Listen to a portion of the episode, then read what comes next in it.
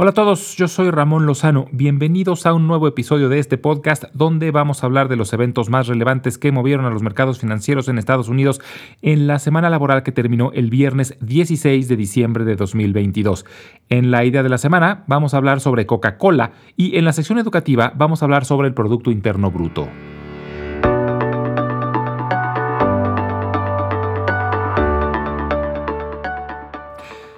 Fue la segunda semana consecutiva con pérdidas moderadas para la bolsa. El Dow Jones retrocedió el 1.6%, el Standard Poor's 500 el 2% y el Nasdaq el 2.7%. Pero esto oculta la gran volatilidad que hubo en los mercados durante la semana. El lunes arrancamos con tono positivo gracias al anuncio de tres adquisiciones importantes. En la industria farmacéutica, Amgen anunció que compra Horizon Thera, en la industria tecnológica se anunció que Thoma Bravo adquiere la empresa Coupa Software y finalmente BDT Capital anunció la oferta para comprar Weber, la empresa líder en asadores. Y esto se toma como algo positivo porque muestra que ciertas empresas ya ven valor en otras empresas, es decir, consideran que las acciones de algunas empresas han caído tanto que se vuelven atractivas y por esta razón lanzan una oferta de compra. Posteriormente, el día martes, los mercados subieron considerablemente debido a que se reportó el índice de precios al consumidor, o CPI, y mostró una inflación ligeramente por debajo de lo esperado. La inflación subió el 7.1% en noviembre comparado con el mismo periodo del año pasado y es el número más bajo desde diciembre de 2021. Esto fue recibido por los mercados con euforia, lo que hizo que brincaran cerca del 4% en un solo día, pero todas las ganancias y más se perdieron el resto de la semana después del anuncio de la Reserva Federal. El día miércoles, la Fed decidió subir las tasas de interés en 50 puntos base, lo que era ampliamente esperado. Pero Jerome Powell, presidente de la Fed, durante su conferencia de prensa, dijo que ya ven indicios de que la inflación llegó a un pico y está empezando a retroceder, pero mencionó que el objetivo es del 2%. Actualmente está por arriba del 7%, más de tres veces por arriba del objetivo. Por esta razón, mencionó que seguirán subiendo las tasas, probablemente de forma más moderada, pero anticipó la probabilidad de llegar por arriba del 5% y sobre todo que esperan mantenerlas elevadas durante un tiempo indefinido, hasta asegurarse que la inflación está controlada. Por ahora, el consenso de los analistas es que el siguiente incremento, que será hasta febrero del próximo año, sea únicamente de 25 puntos base, pero el tono de Powell asustó nuevamente a los mercados que terminaron perdiendo mucho terreno.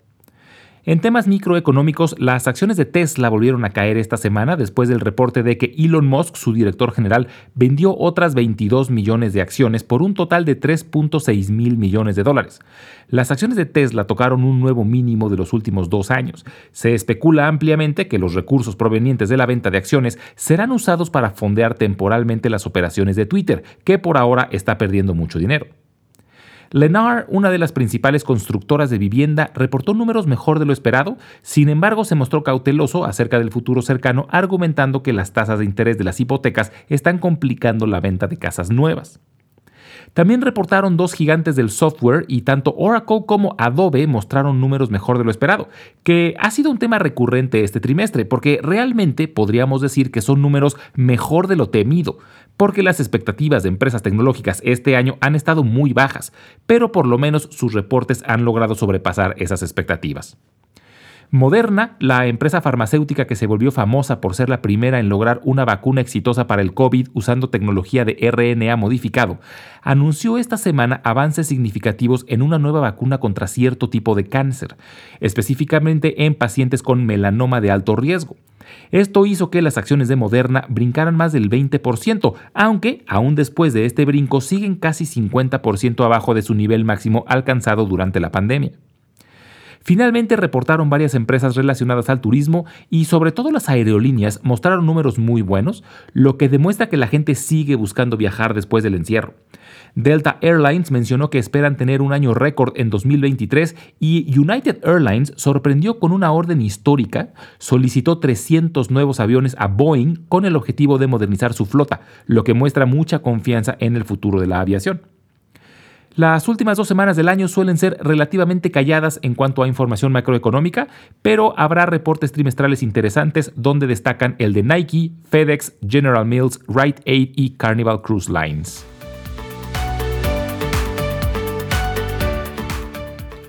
En la idea de la semana vamos a hablar sobre Coca-Cola. Su símbolo es KO. The Coca-Cola Company es probablemente una de las empresas no solo más conocidas a nivel mundial, sino también ha sido sinónimo de consistencia y estabilidad, y es una de las preferidas de los inversionistas durante periodos de incertidumbre. La bebida fue inventada por el farmacéutico John Pemberton en 1886, es decir, hace 136 años, y la inventó como un remedio al dolor de cabeza y las náuseas, y se vendía principalmente en las farmacias. Y según la historia, fue su contador Frank Robinson quien le puso el nombre de Coca-Cola, por dos de sus principales ingredientes, que eran las hojas de coca y las nueces de cola, que son un tipo de nuez principalmente proveniente de África que tiene cafeína. Seis años después de su creación, la fórmula y el logotipo fueron vendidos al empresario Asa Candler, quien fundó la empresa The Coca-Cola Company en Atlanta, Georgia, y tres años después ya se vendía en todos los estados de la Unión Americana. Actualmente es una de las empresas con mayor presencia a nivel mundial. Sus productos son vendidos en más de 200 países y tiene cerca de 90.000 empleados. Se enfoca en la producción y venta de bebidas, siendo su principal producto la tradicional Coca-Cola, pero a nivel mundial tienen más de 200 marcas, entre las que destacan las bebidas carbonatadas como Fanta, Sprite y Fresca, los jugos Hades del Valle y Minute Maid, las marcas de agua embotellada Ciel y Dasani, las bebidas energéticas Powerade y Body Armor y otras como Café Costa, Fuse Tea, Topo Chico, etc es una empresa que ha crecido principalmente por su fuerte apuesta a la publicidad. Sus campañas de marketing son legendarias y según una estadística reciente, el ciudadano promedio de los Estados Unidos ve por lo menos tres comerciales diarios de algún producto de Coca-Cola. La empresa tiene ventas anuales por más de 40 mil millones de dólares y su valor de mercado actual es de 271 mil millones de dólares, lo que la ubica en el número 24 de las empresas más valiosas de Estados Unidos. Actualmente el principal dueño de Coca-Cola es Berkshire Hathaway, la empresa de Warren Buffett, que tiene el 9.25% de las acciones. La empresa de Buffett empezó a comprar acciones de Coca-Cola en 1988 y desde entonces es una de sus posiciones favoritas. A primera vista, podría sonar arriesgado comprar acciones de Coca-Cola, debido a que es bien sabido que el consumo de bebidas azucaradas, principalmente las carbonatadas, ha ido bajando desde hace varios años. Pero Coca-Cola ha sabido diversificarse y reinventarse, y gracias a esto han logrado mantener un crecimiento constante en sus ingresos. Tienen el portafolio más amplio y flexible dentro de su industria y siguen innovando continuamente. Por ejemplo, recientemente están incursionando en bebidas alcohólicas preparadas, como una mezcla de Coca-Cola con Jack Daniels lista para beber o su línea de bebidas preparadas combinadas con Topo Chico. Además de que son una máquina generadora de dinero, lo que les ha permitido llevar 60 años consecutivos incrementando su dividendo, lo que la hace parte del grupo de Dividend Aristocrats. Actualmente su dividendo tiene un rendimiento del 2.8%, y por estas razones es que vale la pena tener a Coca-Cola en el radar.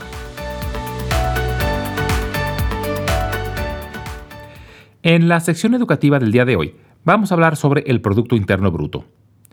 El Producto Interno Bruto, o PIB, lo que en inglés se conoce como Gross Domestic Product, o GDP, es la forma más común de medir el tamaño de la economía de un país y de estimar su crecimiento. Y es un concepto relativamente sencillo, tal cual su definición es el valor en dinero de todos los productos y servicios creados por un país durante un tiempo determinado. Es como si se le pudiera poner un precio a la suma de todo lo que un país produce.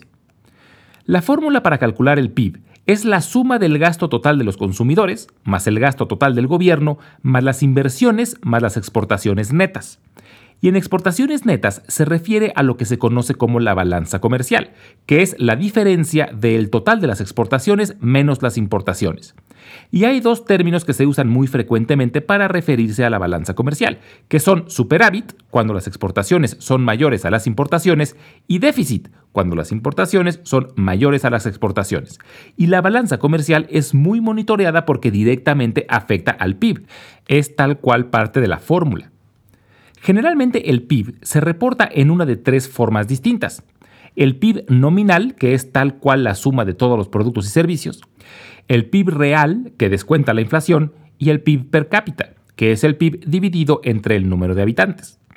Pero lo más monitoreado es el incremento o decremento del PIB año con año, ya que esto es un indicador de si la economía de un país está creciendo o decreciendo, y es una forma de comparar el desempeño de un país comparado con otro.